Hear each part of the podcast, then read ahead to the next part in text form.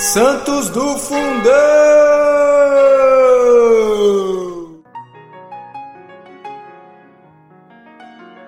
Olá, amados, olá, amadas. Hoje, 7 de fevereiro, nós fazemos memória a São Teodório de Heracleia, mártir também, hein? Teodoro era natural do Oriente, querem alguns que de Euchaita, outros de Heracleia.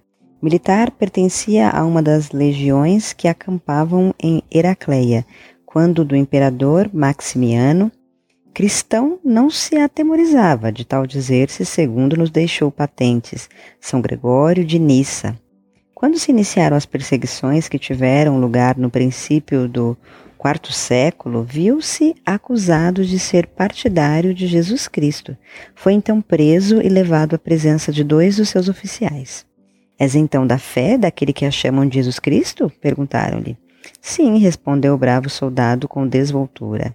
E eu o sou, senhores, sou do Cristo, filho do único Deus vivo e verdadeiro. Não sabes que poderás passar por tormentos para renunciares a essa loucura? e mesmo morrer se persistires? Teodoro prontamente respondeu: Por Deus, senhores, estou pronto a suportar quaisquer tormentos. Morrer será doce para mim. Estás louco, homem? Riu um dos oficiais. Vamos, reflete. Pensa com sossego na questão.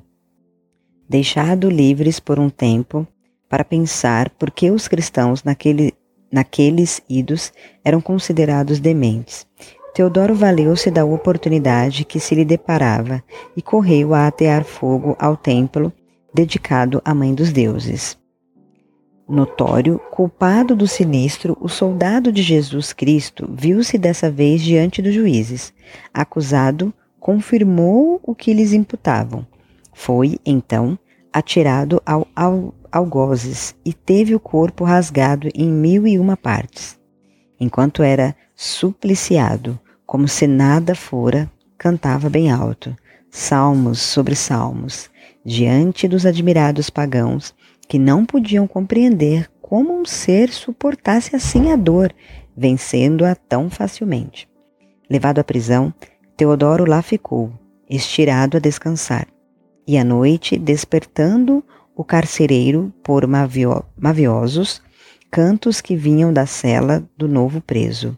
Correu a ver o que aquilo significava. Eram cantos celestes, aqueles não da terra, pois jamais em toda a vida os ouvira semelhantes. Logo um clarão vivíssimo lhe feriu os olhos. Vinha, como doce cantar embriagador, do cubículo do jovem prisioneiro torturado naquele dia mesmo. E, boquiaberto, aproximando-se com o cérebro num turbilhão, nada viu apenas o supliciado deitado num canto, a repousar tranquilamente. No dia seguinte, Teodoro, mantendo-se firme na fé, ouviu a sentença que lhe proferiram: morreria queimado vivo. Assim foi, e recebeu a gloriosa coroa do martírio. São Teodoro, rogai por todos nós.